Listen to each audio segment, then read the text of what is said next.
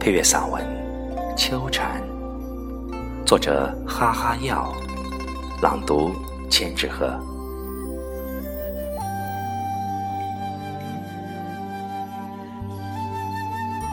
窗外细雨微风，秋味深浓，草木皆有凋零之意，唯有屋前的青石小巷，隐逸于山林，不问世情，意兴阑珊。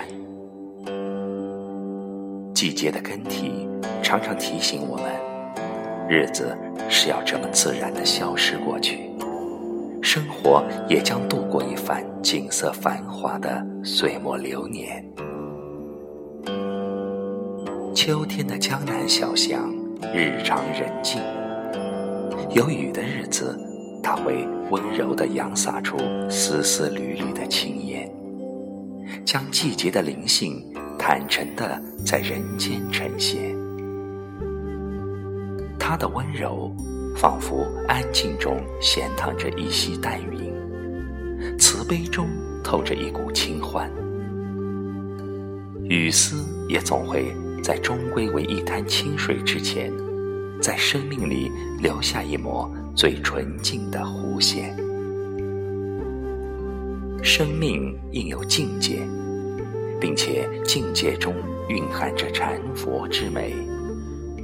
一片飘零的落叶，像一盏美丽的禅意，在广阔的天空中匀美的临风而下，轻轻的飘落。此刻光阴，好似一些禅意的诗句。不语花犹落，无风絮自飞。锦花带露，落叶临风。